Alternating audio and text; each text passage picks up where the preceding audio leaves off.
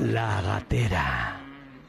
Asómate y descubre el fascinante mundo del teatro.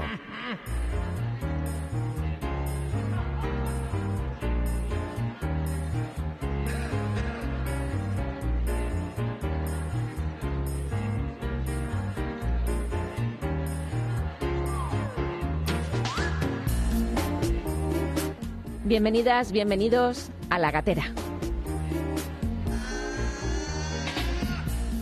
Les adelanto que si bien todos los programas de La Gatera son interesantes, este, desde luego, va a ser especial. Somos un programa de divulgación de las artes escénicas y durante esta, nuestra séptima temporada, estamos repasando hitos con los que se construye la historia de esta disciplina artística. Pues bien, el de hoy, el hito de hoy, es definitivamente curioso y sorprendente. A ver, ¿ustedes han oído hablar alguna vez de la obra teatral El rey se divierte? Si la respuesta es no, lo entiendo. Es una obra dramática de Víctor Hugo que se estrenó en París el 22 de noviembre de 1832. Y al día siguiente, al día siguiente de su estreno, fue prohibida, absolutamente prohibida. Lo que sí se pueden imaginar es que precisamente esa prohibición la convirtió en una obra ampliamente divulgada y reconocida en su época, es decir, consiguió el efecto totalmente contrario. De hecho, este El Rey se divierte ha pasado a la posteridad no por sí misma, sino por haber servido de inspiración al libretista Francesco María Piave, que es quien escribió el guion de Rigoletto para Verdi. De esto nos va a hablar Esteba Ferrer en la última parte del programa. Hoy, desde luego, en esta sección ya no hay sorpresas. Seguro vamos a escuchar fragmentos de Rigoletto, no podría ser de otra forma. Pero antes, antes de eso, Javier Llanos, en un momento, nos explicará cómo fue aquella censura y cómo se resolvió la cosa. Y después, y esto es algo que me apetece mucho, vamos a hablar con Miguel Ángel Encabo, que además de ser dramaturgo y compositor, como jurista, es especialista en los derechos de autor. Vamos a conversar con él sobre conceptos legales aplicados a las artes escénicas, que no por desconocidas son menos interesantes. Un segundito solo para recordar, en canalestremadura.es, en la aplicación para móviles, en cualquier plataforma de podcast, si escriben La Gatera Canal Extremadura, nos van a encontrar y podrán volver a escuchar tanto este como programas anteriores. Ahora ya sí,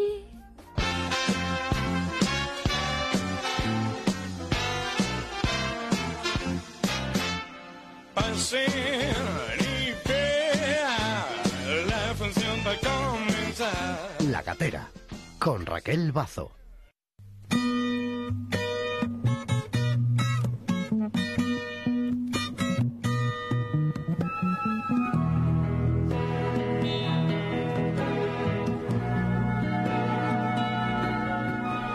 París, siglo XVI. El rey Francisco I, mecena de artistas como Leonardo da Vinci, por ejemplo, es el responsable del triunfo del Renacimiento en el territorio francés. También es el empecinado rival de Carlos I de España y V de Alemania y, por lo tanto, aliado cuando le interesa del rey Enrique VIII de Inglaterra. Francisco I tiene un bufón a su servicio en la corte, se llama Tribulet, y su labor oficial era entretenerle, pasando a la posteridad por su ingenio. En esta ficción tiene otra tarea, ayudar al rey en sus escarceos amorosos. Todas las mujeres de la corte están a su alcance, mujeres o hijas de sus nobles también.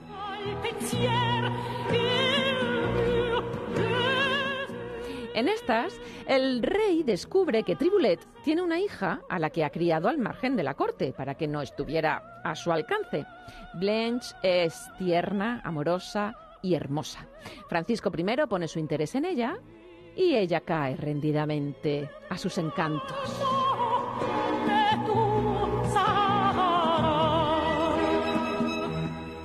Conocedor de esta circunstancia, Tribulet planea acabar con la vida del rey le asesta varias puñaladas en el costado, pero resulta que no es el rey su víctima, sino su propia hija, que muere para proteger a su amado.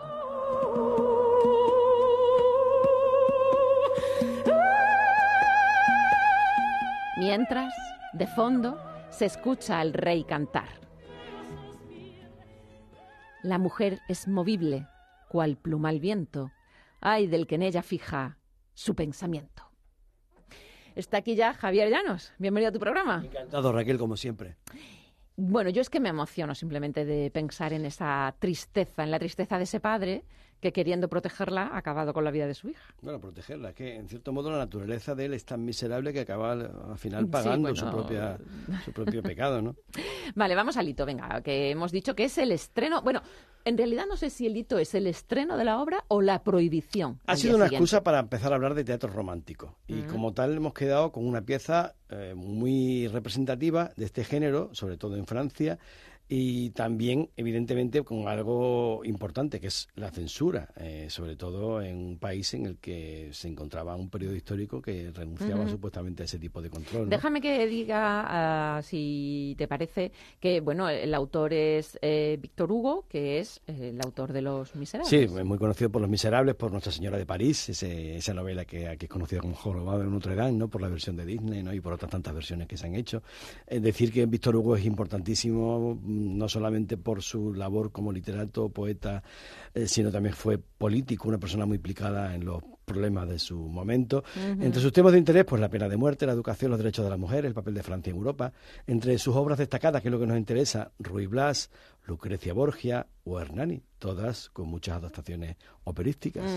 También hay que señalar una cuestión, y es que él vivió condenado al exilio durante 20 años. No se llevaba muy bien con aquel eh, Napoleón Bueno, pero, pero, pero sin embargo, al final de su vida eh, tuvo un reconocimiento. De hecho, le hicieron Claro. un funeral de Estado y él está enterrado en el panteón este que hay en, en París. está considerado pues el principal escritor de, de Francia, es realmente un ser importantísimo, no solamente en Francia, sino en toda Europa. Hmm. Pero yo creo que sería conveniente que explicáramos un poquito qué entendemos por romanticismo, porque seguramente algunos de nuestros escuchantes más metidos en el mundo de la literatura y del Hmm. arte, pues sí lo conocen, pero para los demás cuando se habla de romanticismo se piensa que es, bueno, pues eso, como una comedia romántica, una historia de amor con un fin bonito. Y sin embargo estamos hablando de un género que lo que realmente lleva es eh, la exaltación extrema de los sentimientos humanos, ¿no? Sí. Que, eh, se busca, pues, eh, que en el- concretamente en el caso del teatro, conmocionar al espectador a través de la emoción trágica eh, y rompiendo además la, con, con todo lo anterior. Además, si lo anterior era el, era el neoclasicismo, ahí se reivindicaba la, la unión del eh, espacio, tiempo, lugar, aquí se rompe completamente con todo y lo que se, se- lo que se busca fundamentalmente es eso, eh, que el espectador salga completamente traumatizado a través de eh, emociones como o vinculadas con la muerte, con, con el amor, La traición, con el la traición, engaño. El engaño, exactamente. Por eso es tan importante ese paso después a la ópera. Piensa que se empieza a trabajar también a nivel de estilo con el monólogo. Y el monólogo, fíjate, es lo que da pie después a la aria, ¿no? Al área, sí, sí, sí, sí. Bueno, mm, la historia de que esta historia de que la obra fue prohibida, los motivos por los cuales fue prohibido, etcétera, esta historia se conoce muy bien porque el propio autor, Víctor Hugo, lo escribió en un prefacio en lo que es luego ya la obra impresa, ¿no? Cuando esta obra de, teatral se lleva a la imprenta, él escribe un prefacio en el que nos Sí, explica y además él cómo tira, él tira de lo que es la Constitución, aprobada años antes, ¿no? En la Revolución Francesa, 1789, que se recoge perfectamente que la censura no podrá restablecerse nunca. No dice el texto la censura de los periódicos o la censura de los libros, habla de la censura general, eh, de la del teatro como de los escritos. Las obras dramáticas no pueden ser, pues, legalmente censuradas. Sí, pero además dice otra cosa que, que a mí me ha llamado mucho la atención y que voy a comentar después con nuestro invitado, con Miguel Ángel Encabo, porque dice que... ¿Dónde lo tengo? Aquí. El teatro, eh, a ver, dice, los franceses tienen derecho de publicar. La. Constitución no solo concede el derecho a imprimir, Sí. sino el derecho a publicar. Entonces, según él, el teatro es un medio de publicación como lo es la prensa, el grabado o la litografía.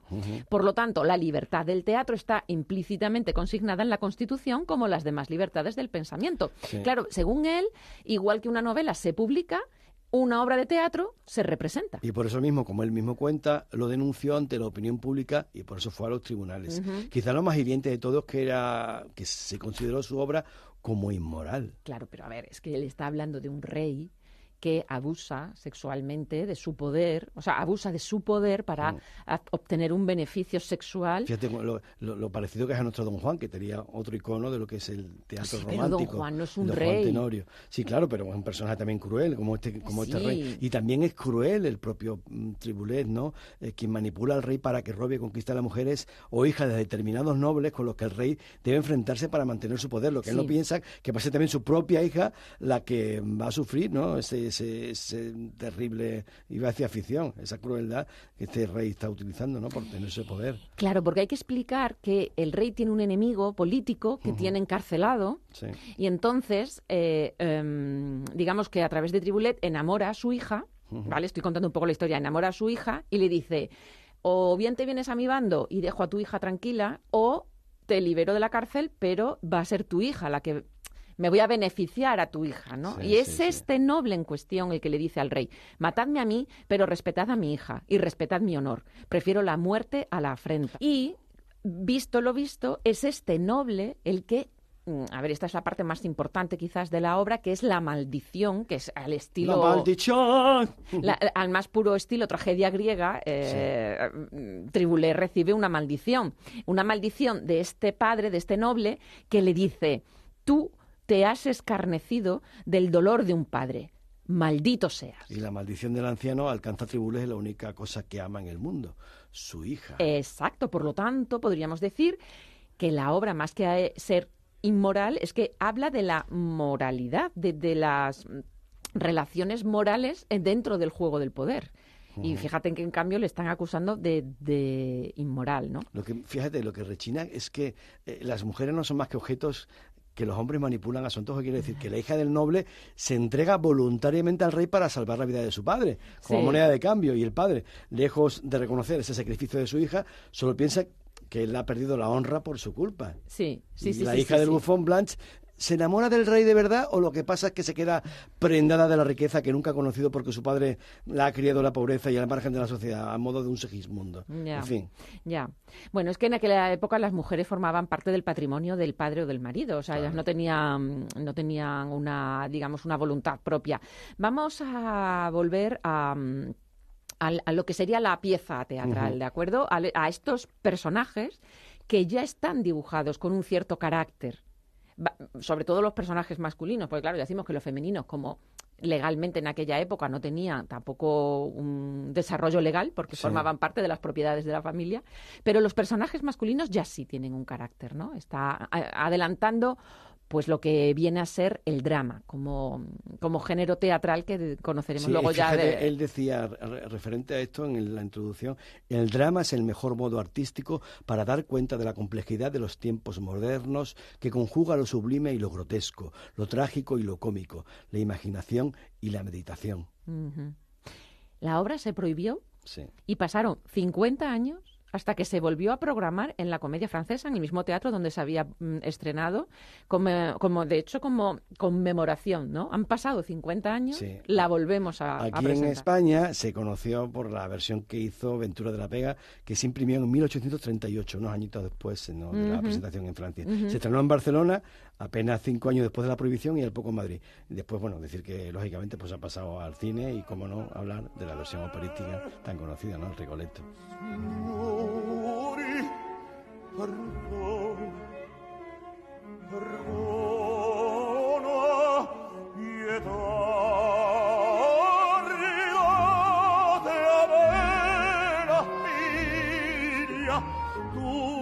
tutto al mondo è tal figlia per me.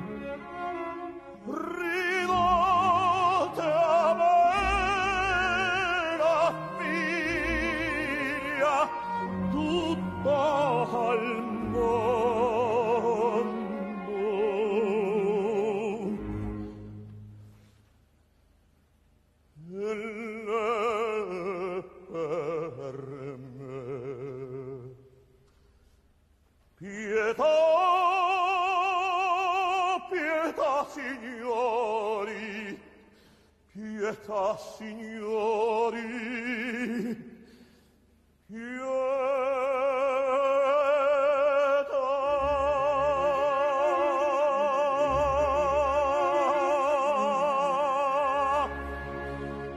Más allá del valor teatral de El Rey se divierte, eh, con Víctor Hugo como precursor del drama que dará forma al teatro contemporáneo, y bueno, aunque quizás en esta obra suya los personajes todavía son un tanto maniqueos. Bueno, digo, más allá de este valor teatral o incluso el valor literario que tiene en cuanto al estilo y la forma, hemos querido ceñirnos hoy en el programa a los entresijos legales de la situación que describe el autor en el prefacio de la obra, como ya hemos hablado anteriormente. Él afirma que, mm, así como un periódico se imprime para su difusión, una obra de teatro se representa para su difusión. Sin embargo, el periódico impreso existe como tal, como un bien material. Pero la representación teatral, legalmente hablando y en la actualidad, ¿cómo se considera? ¿Es un bien inmaterial? ¿Sería esa su denominación? Eh, vamos a ver, eh, todo es inmaterial realmente. Eh, lo que pasa es que mm, somos unas personas muy cómodas y queremos todo materializarlo, pero lo importante, como decía el principito de Saint-Exupéry, es invisible. Entonces, bueno, digamos que hay cosas que no se pueden atrapar y otras veces sí, porque se puede grabar una representación teatral y la puedes ver muchas veces. La cuestión está en que, qué es lo que va a hacer el actor, qué es lo que va a decir, cómo se va a mover. Ese know-how, esto es inmaterial, ¿no? Estamos de acuerdo. Pero mm, cuando quieres registrar una puesta en escena, por ejemplo, hay mm, directores que tienen mucho... Eh, o sea, fácilmente reconocibles. Un espectáculo de Salvador Tábora o de Bob Wilson o de Terzopoulos son reconocibles. Sin embargo, no puedes registrar la obra como representación teatral, ¿no? Se registra el texto. Entonces ahí hay una dificultad. ¿Esto cómo se puede resolver? Bueno, nosotros en Extremadura hemos tenido un torero, que bueno, que, tenemos un torero que es Aparicio, que quiso mm, eh, patentar de alguna manera eh, pues un pase de, torero, ¿no? Entonces, el registrador que de la propiedad intelectual de Extremadura, pues que es un gran amigo, eh, compañero, pues le denegó, le denegó eso. Y yo le denegó esa protección pero yo sostengo, igual que cualquiera, que mm, eh, la fijación en un medio que permita su, su comunicación, es decir, la grabación de una representación, puede servir para, para, para um, registrar una realidad, una realidad. Entonces las, las coreografías pues eh, ven dificultades también para su hmm. protección, como bien apuntas, pero mm, se intuye que, que sí que se puede demostrar cuando una persona no aporta nada y se limita a copiar tal cual. Entonces, lo que protege el derecho, digamos que sería esa, esa falta de trabajo que tiene el que copia y protege a la persona que, que, ha sido la, la que tiene el origen, el origen de la obra está en el autor. Por eso hablamos de originalidad de la cual las otras personas carecen, porque no son originales. Entiendo, Ni siquiera son derivados, que es un tema interesante, sino que copian. Hay otras personas que transforman. Sí. Eh, le dan una nueva eh, forma. De, esto, de esto quiero que hablemos, pero creo que ahora ya es momento de que presentemos a la voz que nos acompaña hoy. Nuestro invitado es Miguel Ángel en Cabo. Él es profesor titular de Derecho Civil en la Facultad de Empresas, Finanzas y Turismo en Cáceres y es especialista en derechos de autor, porque este es un tema que, según me confesaba el otro día, le ha apasionado desde siempre, porque además es también dramaturgo y compositor. De hecho, en el año 95, ¿verdad, Miguel Ángel, recibiste el premio de teatro Extremadura Joven? Y actualmente te encuentras en una estancia de investigación en la Universidad de Portimao, en, Portugal, que es desde no, nos atiendes. Muchas gracias por abrir este huequito y poder atendernos en medio de toda esta complejidad que es la vida del investigador. Mm, pero lo que quiero que hablemos es de algo que eh, preparando esta entrevista eh, me comentaba, eh, me comentaba Miguel Ángel, nuestro invitado. Derechos que no prescriben con el paso de una obra a dominio público. ¿Esto exactamente qué significa para quienes no entendemos de derecho? Bueno, vamos, vamos a situarlo en un contexto, si te parece, eh, por ejemplo, vamos a pensar en Vieito, ¿no? que es un director que a mí me fascina, Lo he visto, lo he visto no, no solamente en Mérida, lo he visto también en, en Berlín. Sí. Y bueno, y yo cuando fui a verle aquí en Mérida, pues me encontré con que... Aquellos persas que fueron tan sí, polémicos. Los persas, porque es que decía que era de esquilo, y yo creo que tiene tan, tal nivel, viejito, que ya sabes que ha sido premio de teatro europeo. Tiene tal nivel que no necesita ni siquiera eh, vivir de los demás. O sea, es decir, ¿por qué tienes que poner los persas de esquilo? Si tu texto es diferente, porque sabes que el que trabaja con Calisto Viejito, pues es un- una maravilla, no me acuerdo ahora cómo se Sí, llama. el- pero eh, voy a interrumpir. Pero- es que quizás ese Sí. es el problema, que se llame los persas de Esquilo una cosa que no es los persas de Esquilo. Claro. Entonces es porque mm, yo, en mi modestísima opinión, y lo he hablado con algunos dramaturgos más conocidos eh, de Extremadura, pues Sí. mm, hacen versiones y yo digo, pero vamos a ver, mm, hay una, corru- una corruptela. Dice, no, es que se ha hecho siempre, no, es que es, es como si, per- perdonadme el ejemplo, como se va a pegar a una mujer eh, y se va a consentir eso hoy en día, ¿no? Lo vemos una estupidez, ¿no? Que alguien quiera eh, entender como una costumbre algo que es eh, contrario a la ley, mm, digamos, reflexiva. Ah, vale, ya entiendo, Entonces, sí. aquí, aquí, aquí pasa algo parecido, ¿no? En el teatro. Mm. Es decir, los creadores no se han preocupado normalmente de estudiar derecho y es un- un- una, una, una falta de formación lo que hay ahí.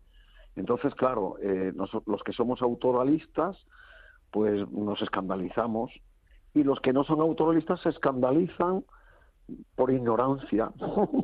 Entonces, ¿qué quiero decir? Eh, lo que quiero decir es que eh, hay que, mm, tú vas a, a una tienda y, y- y compras al- en el supermercado algo Sí. y te están informando de lo que tiene esa cosa. Tú eres como un consumidor, tienes derecho a saber qué es lo que te están vendiendo, ¿no?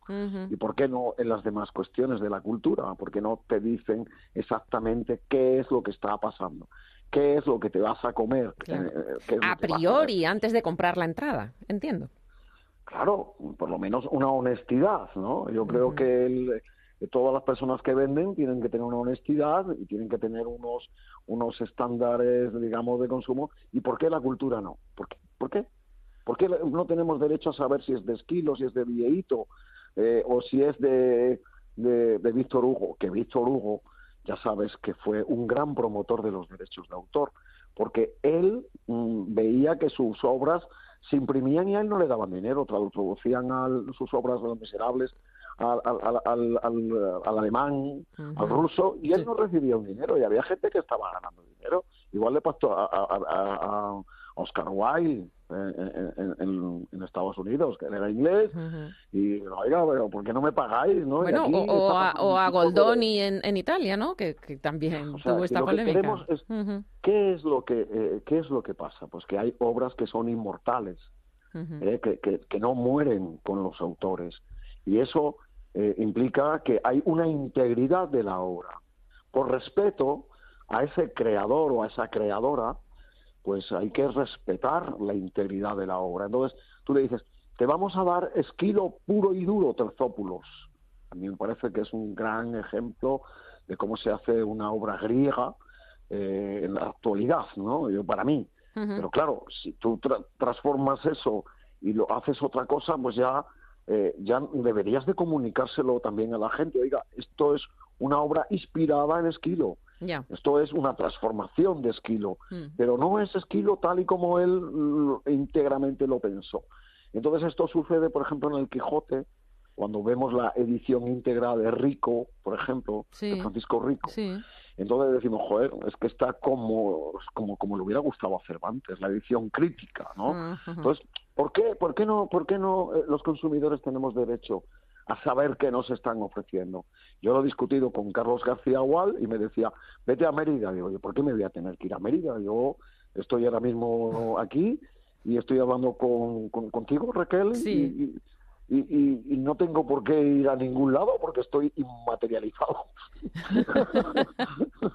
Pero, pero Miguel, hay una cuestión que mm, vamos a cerrar un poco este capítulo que hemos debatido mucho en la gatera. La diferencia entre versionar, adaptar, traducir, que también es una manera de intervenir en el texto, pero eh, forma parte del concepto que pueda tener quien está haciendo ese trabajo, ¿no? De su honestidad como manipulador de ese alimento que en este caso es una obra previa.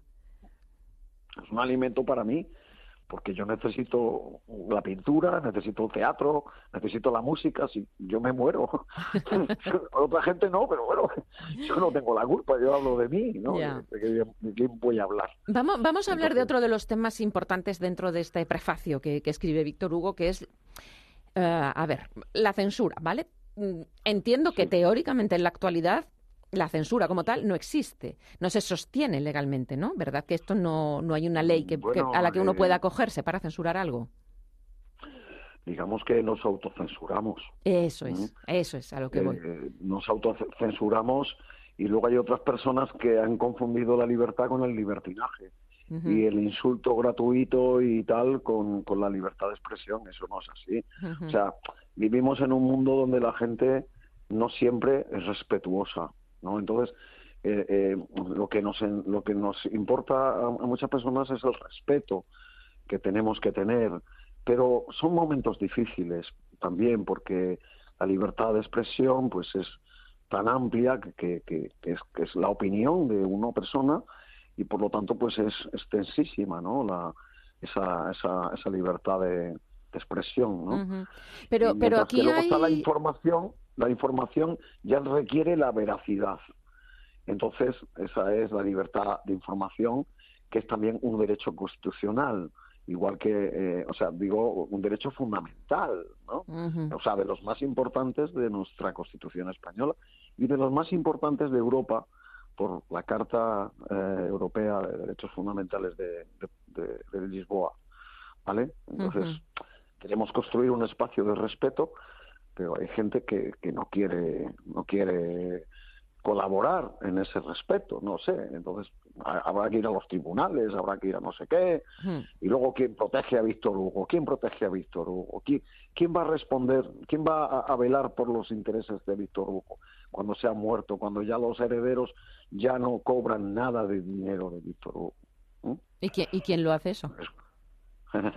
buena pregunta, buena pregunta. En eso estoy trabajando en estos momentos, ¿no? Eh, intentando, se ha creado una oficina, se va a crear, eh, Z ha propuesto el ministro de Cultura, en fin, mm, y podríamos darle una, una forma, pero yo soy un investigador, yo no, no soy una persona que detente de, ostente ningún poder para, para poderlo imponer, pero sí me gustaría saber que supiéramos que hay personas que, que están al servicio de los demás investigando, ¿no? Están creando una sociedad mejor, ¿no? Igual que los médicos investigan para evitarnos las enfermedades y todo eso.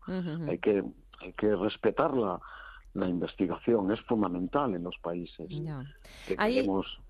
hay, hay, en el prefacio de Víctor Hugo un asunto que también me parece muy polémico y que, fíjate, ya lo era en aquel momento, ¿no? Porque él dice que claro, cuando al teatro, a la comedia, a la comedia francesa, donde se estaba representando su obra un solo día, eh, claro, el, ministerio le, digamos, le obliga a abstenerse, eh, eh, que no se queje por esa prohibición, ¿no? Entonces, dice Víctor Hugo, claro, quizás, bueno, viene a decir algo así, los teatros no se atreven por el temor de que les retiren las subvenciones. Estas subvenciones les convierten siervos y vasallos en eunucos y en mudos. ¿Esto se puede legislar de alguna manera para que no exista esta cultura de la censura económica? Bueno, es una pregunta, digamos, que cada uno nos podemos formular, pero la cuestión está que el derecho, pues es una cosa que se puede imponer, ¿no? Mm. Por encima de, las opiniones y, y, de unos y de otros. Entonces, digamos que el derecho tiene que reflexionar sobre esa cuestión porque nosotros ya lo hemos hecho con respecto a los periódicos, ¿no? Entonces, por ejemplo, tú imagínate un periodista que quiere publicar lo que le da la gana, ¿vale? Tú publica lo que te dé la gana, pero luego te van a mandar a Camboya, ¿vale? Y luego no te quejes, no te quejes, te van a mandar a Camboya. Entonces, hay un servilismo que lo decía Bob Dylan, ¿no? En la canción esa, ya, tienes que servir siempre a alguien. Yo lo que creo es que el derecho debe de avanzar para que la libertad de expresión sea una realidad algún día, pero como bien dices, vivimos en sociedades donde estamos ciertamente atados, vinculados con, con, una serie de cuestiones que el que se mueva no sale en la foto. Entonces, lo que decía Víctor Hugo es, oiga, que si usted se mueve no va a salir en la foto. Entonces eso crea un miedo, un pavor. Entonces, eh, es un tema de quién controla al que controla. ¿Mm? ¿Mm? Buena pregunta. ¿Mm? Sí, también, también la es. Desde luego, ser políticamente o socialmente correcto puede ayudarnos a mantenernos económicamente hablando o, obtener una difusión mayor de nuestra obra, pero es posible que también nos eh, lleve a una autocensura para no caer en esto que ahora se conoce como la política de la cancelación. Como jurista, ¿qué opinión le merece esta, esta manera de, mm, bueno, esto ya no lo acepto y lo cancelo? Bueno, vamos a ver, digamos que mm, las redes sociales ahora mismo se han convertido en una especie de, juzgado, ¿no? Es decir, un tribunal. no te juzga un juez, es un tribunal público y salen ahí personas eh, que, no sabes ni dónde están y te hacen comentarios y tal, y que no te gustan. Entonces, eh, no siempre eh, la gente tiene valor para, para enfrentarse a todas esas posibilidades. no Lo decía el otro día Albert dice, bueno, es que antes te criticaban los críticos, pero es que ahora te critican cualquiera, ¿no? Y aún sin haber visto, a lo mejor incluso el espectáculo, ¿no? Claro, a mí este tío me cae mal y, da igual, ¿sabes? La torna y todo lo demás. Entonces, bueno, digamos que es, una es un, campo donde deberíamos de avanzar. Yo creo que tienes, tienes toda la razón. Debemos de avanzar porque eso en la prensa ya lo hemos visto que existe. Lo acabamos de comentar, ¿no? Es decir, que que, que, no hay libertad de expresión en el fondo muchas veces en la prensa porque tienen que decirlo políticamente correcto sino y además lo que quieren los los lectores sabes no estamos de acuerdo ahora ese tema ya es más grande es con las redes sociales hmm. estamos siendo juzgados por cualquiera entonces pero, pero, ¿dónde queda el valor artístico de mm, una película, una obra de teatro, una interpretación en una película? ¿El valor artístico dónde queda? Más allá del, de esta pues, cancelación a, la persona? A, mí me pasó eso con mi Viriato. Yo escribí una obra de Viriato y no me la dejaron representar en Mérida nunca. Ah. Me, dejaron de, lado y pusieron otro Viriato que había pagado dinero eh, y a mí no me ofrecieron la oportunidad de, de, poner yo también dinero. Ya me he quejado en las redes sociales en su momento, pero te quiero decir que mm, volvemos al tema. ¿Qué, quién, quién, a Calisto Vieito, quién le corta? ¿Tú conoces a Calisto Vieito? ¿Quién le corta? Conozco su obra, no lo conozco a él personalmente, pero sí conozco su obra. Mm. ¿Y quién le amordaza a él? Nadie. Nadie. ¿Eh? Mm. ¿Estamos de acuerdo? ¿Eh? O sea, hay personas que son libres y quieren que seamos libres. Y otras personas que dicen, mira, yo llego hasta donde puedo y no quiero problemas, porque mm, entonces están en otro en otra película. Y quizá algún día pues sepamos algunas obras que han quedado marginadas no y algún día pues el público las pueda conocer porque eh, por ejemplo se ha pasado muchas veces en la historia de gente que ha publicado ya mm, por ejemplo Copérnico. Copérnico el tratado ese que escribió de de la Tierra y el Sol tuvo que esperar a, a, que su lecho de muerte se lo trajeran ya impreso porque él no podía como como clérigo que era de la Iglesia Católica decir lo que estaba diciendo. Claro, claro. Entiendo, entiendo. Entonces esperó a que se, casi se moría para decir, ahora ya no me puedo meter en la cárcel. bueno, Miguel Ángel, hemos visto que este es un tema muy complejo. El tiempo nos ha dado hasta aquí, así que en otra ocasión hablaremos de tu trabajo como dramaturgo que apuntabas ahora. También eres compositor y músico, pero hoy no tenemos tiempo para más. Miguel Ángel Encabo, Muchísimas gracias, insisto, por atendernos desde la Universidad de Portimao, donde te encuentras ahora, como profesor titular que eres de Derecho Civil en la Facultad de Empresas, Finanzas y Turismo en Cáceres. Yo te agradezco mucho que hayas aportado esta visión jurídica sobre problemas que tienen que ver con la creación y que, como bien decías al principio, a veces desconocemos, ignoramos o no queremos ver. Así que gracias por abrirnos los ojos. Y la responsabilidad es mayor en las instituciones públicas que velan por los intereses de todos. Entonces, Esto es un problema grave, ya viene siendo hace mucho tiempo y algún día pues tendrá que poner alguien el cascabel al gato. Yo agradezco que, estos temas se puedan plantear, como bien dices, son complejos, pero agradezco mucho que, que lo planteemos porque sabemos que el público es muy respetable y va a tener su propia opinión y tiene que reflexionar. Así que muchas gracias también a ti y a vuestro equipo, ¿vale? Gracias por asomarte a la radio pública. Adiós. Strano come il rombo degli aerei da caccia un tempo stonasse con il ritmo delle piante al sole sui balconi e poi silenzio e poi lontano il tuono dei cannoni a freddo e dalle radio dei segnali un codice.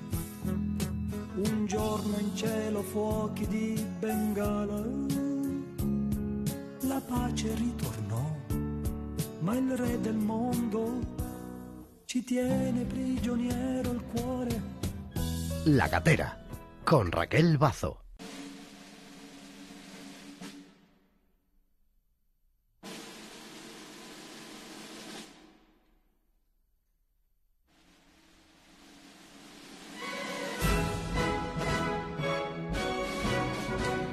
Tiempo ya en la gatera para Esteba Ferrer, que como se dice por aquí, por esta tierra, Esteba, te vi de venir y nos has traído a Rigoletto. ¿Qué tal? ¿Cómo te encuentras?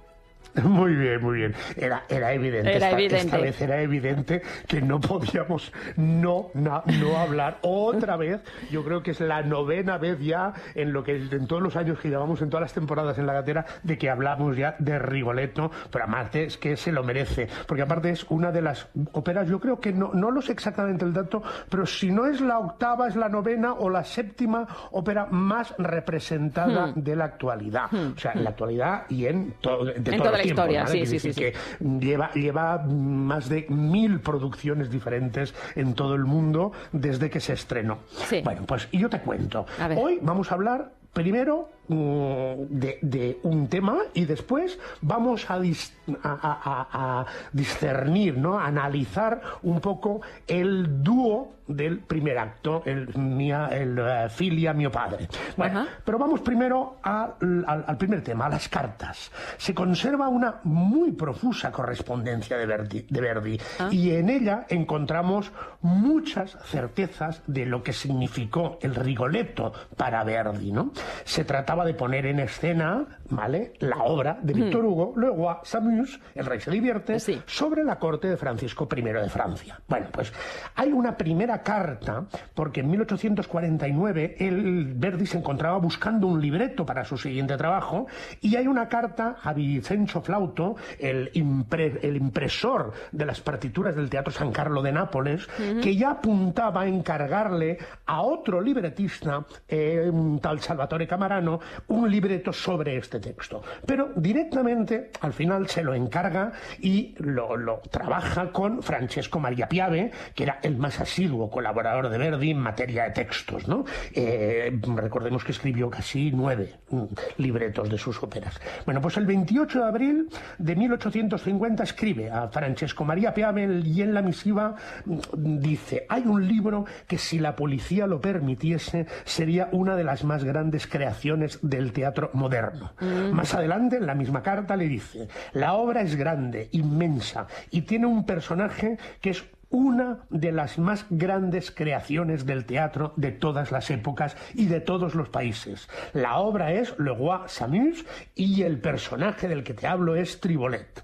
Se entusiasma tanto, ¿vale?, que culmina con un encargo que es muy curioso. Dice, apenas recibas esta carta, corre por toda la ciudad y busca un personaje influyente que pueda obtener el permiso para hacer Le Roi Samus.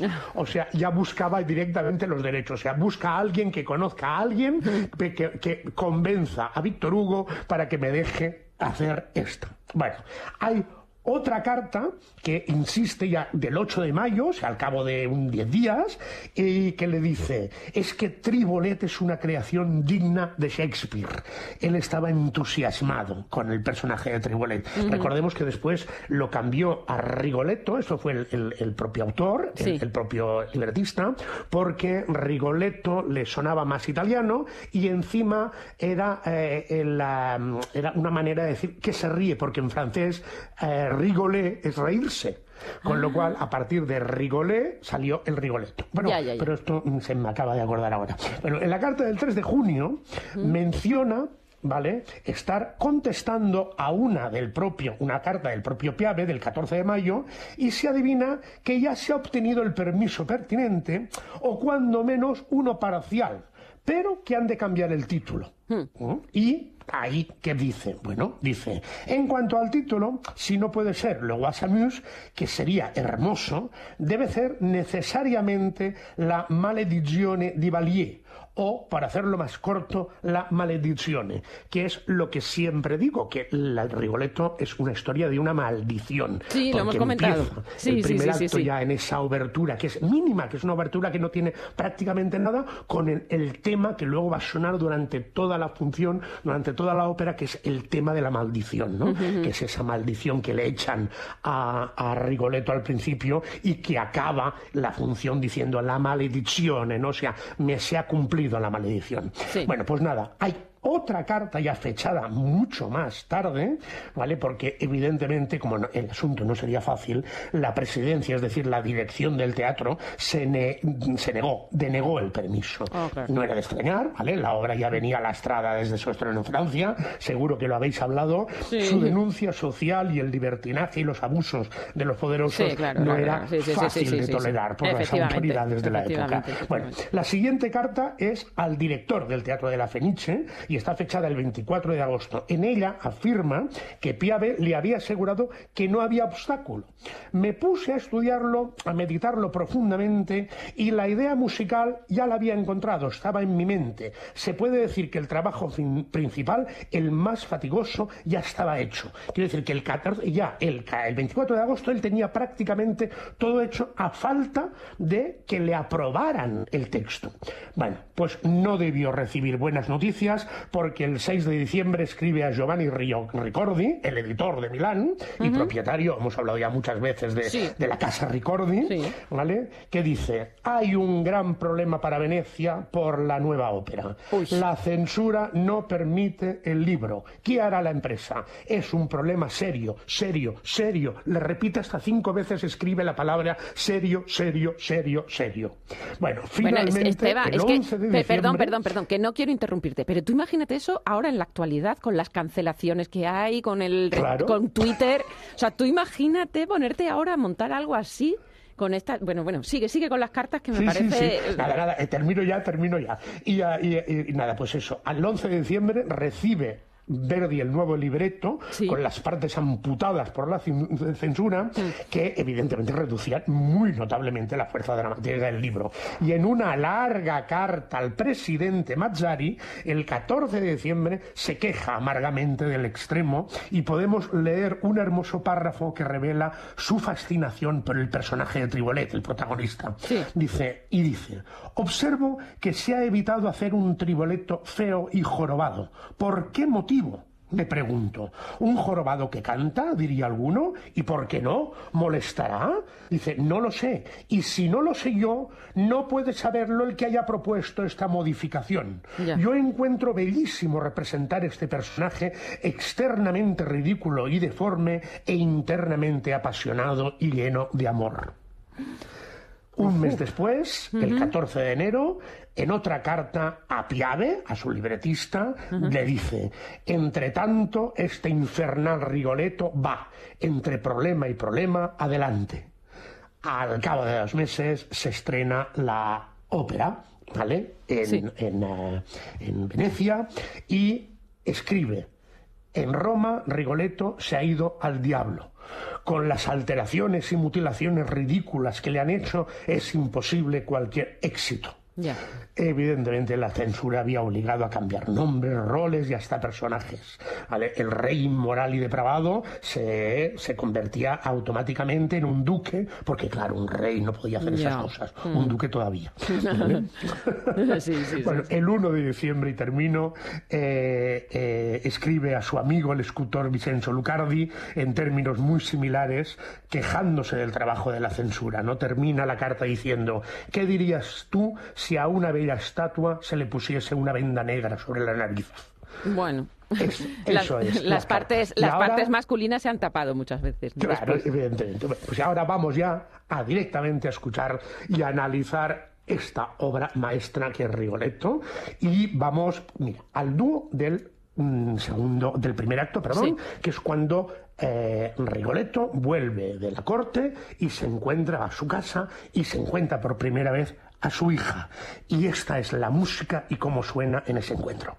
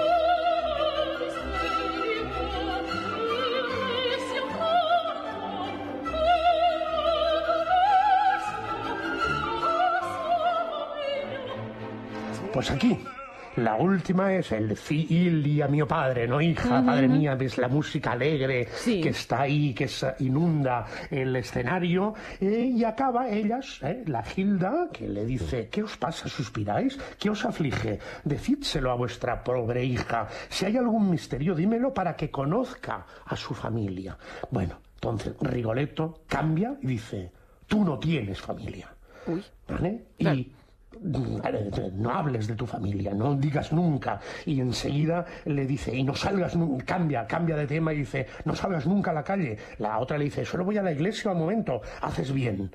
Y entonces Gilda le pregunta, si no queréis hablarme de vos, decidme al menos quién es mi madre. Escuchemos lo que le contesta Rigoletto.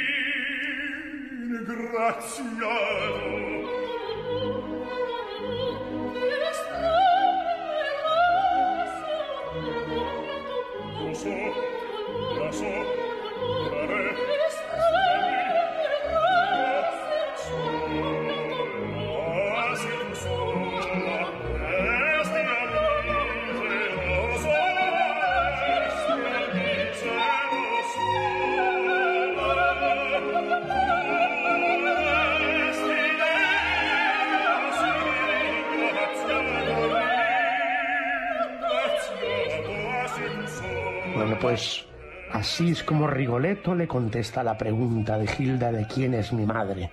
Y le dice, ¿has visto cómo cambia la música? Como Sí. de golpe por razón, si oyes el latido del corazón cadente, con una, una letanía, ¿no? Que le dice, no le hables al desgraciado de su bien perdido. Aquel ángel sentía piedad de mis penas. Yo estaba solo, deforme, pobre, me amó por compasión y finalmente murió. Que la tierra cubra dulcemente aquella cabeza amada. Solo me quedas tú. A lo que Gilda entonces empieza otra vez el dúo de, de- de eso que decía Víctor Hugo, ¿no? De que qué maravilla que puedan hablar a la vez, Sí, ¿no? Que los sí. personajes puedan hablar a la Lo vez. estaba Si esto pensando, lo estaba pensando. Sí, sí, sí, justo lo estaba pensando. bueno, pues en eh, ella le contestaba, oh, cuánto dolor, qué, qué puedo expresar un llanto tan amargo, ¿no? Padre, basta, calmaos, veros así me hiere. Y acaba, que no lo hemos escuchado, pero acaba diciendo, decidme vuestro nombre y el dolor que os entristece. Entonces, de golpe, todo esto tan bonito se acaba, se acaba de golpe, hay un, un trocito de, de- casi casi recitativo y que dice, mi nombre, ¿para qué? Yo soy tu padre y basta. Quizás muchos me temen, otros me aborrecen y acaso otros me maldicen. Vuelve otra vez el tema de la maldición que le, le- le obsesiona a él, ¿no? Y entonces Gilda le pregunta, ¿no tenéis pues patria, familia, amigos? Y mira lo que le responde él.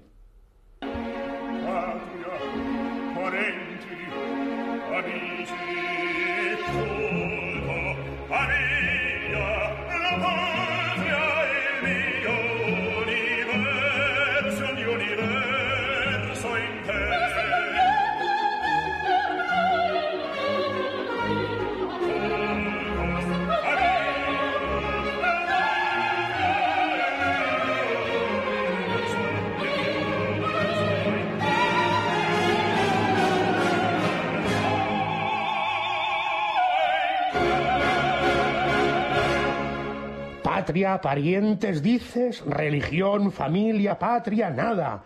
Tú eres todo mi universo. Y fíjate cómo cambia otra vez. Primero es como indignado, ¿no? La música es indignante, ta ta, ta ta, ta ta, para después explotar en el mundo universal, que ella es el centro de su universo. Y entonces esto vuelve a cambiar radicalmente en este, en este, en este dúo, ¿vale? Y de golpe él tiene el miedo. Hace un miedo y le vuelve a preguntar, ¿has salido alguna vez de casa? El Gilda le dice que no. Dice, ay de ti como, como salgas, no salgas nunca. Tu universo está aquí dentro de casa conmigo. ¿Vale? Y entonces ella dice, ¿pero qué, pero qué he dicho? ¿Qué, por qué te pones así? Claro, él está con la maldición en la cabeza y sabe que a lo mejor la- le están siguiendo, le quieren deshonrar, etcétera, etcétera. ¿Vale? ¿Qué pasa?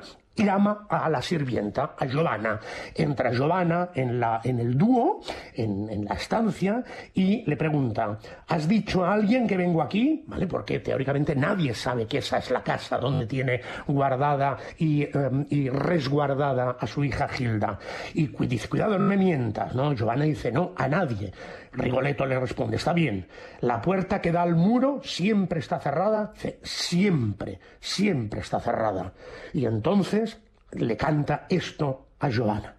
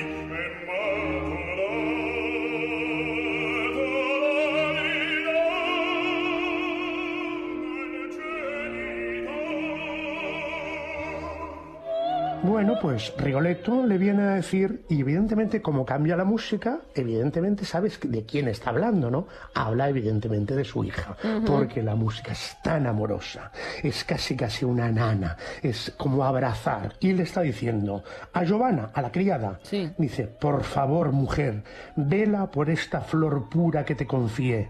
Vigíla atenta para que nunca se apague su candor. Defiéndela con furor de los vientos que han doblegado a otras flores. Defiéndela, defiéndela e inmaculada devuélvesela a su padre. Esto es lo que le, pide a Giovanna. Lo que no sabe Rigoletto es que Giovanna ya está compinchada con el duque, que ya la ha sobornado porque y, y la, va a colar. Y el duque está justo fuera al otro lado de esa puertecita. Después de, de un breve contestación que le, que la canta, que le canta Gilda, que decir que, que le dice cuánto cariño, cuántos cuidados, que teméis, Padre mío, por mí, etcétera, etcétera, él oye un ruido, para esta música tan bonita, entonces se va corriendo hacia la puerta porque gritando, hay alguien ahí fuera, abre la puerta del patio y mientras sale a mirar a la calle, el duque se desliza en el patio y se esconde detrás del árbol. Ay. Hace callar a Giovanna dándole unas monedas y nada, Gilda dice, padre, siempre estás con tus sospechas, deja que no pasa absolutamente nada, no voy a salir a ninguna parte. El Rigoletto le dice, seguro que no vas, no dejes entrar a nadie, no abras esa puerta. Incluso Giovanna le decía, ni siquiera al duque. Y entonces Rigoletto dice, a él Al que menos, menos. que a nadie. Y, y de golpe porrazo, y ahora vamos a, me despido ya, porque Sí. os voy a poner el final de este dúo maravilloso del primer acto, pero vais a oír que es ahora cierra la puerta, empieza otra vez y dice, adiós, hija mía, Rigoletto, y se oye de fondo una voz que es la del duque, que ya está dentro, escondido, que dice, su hija la sua filia. O sea, de golpe es cuando él se entera Que- de que claro, Gilda claro, claro. es eso. Escuchemos y que después, evidentemente, es la despedida. Y con una despedida, la de Gilda, con Rigoletto, Rigoletto de Gilda, con el duque espiando, yo también me despido esta semana de Rigoletto, de Verdi y de todos ustedes.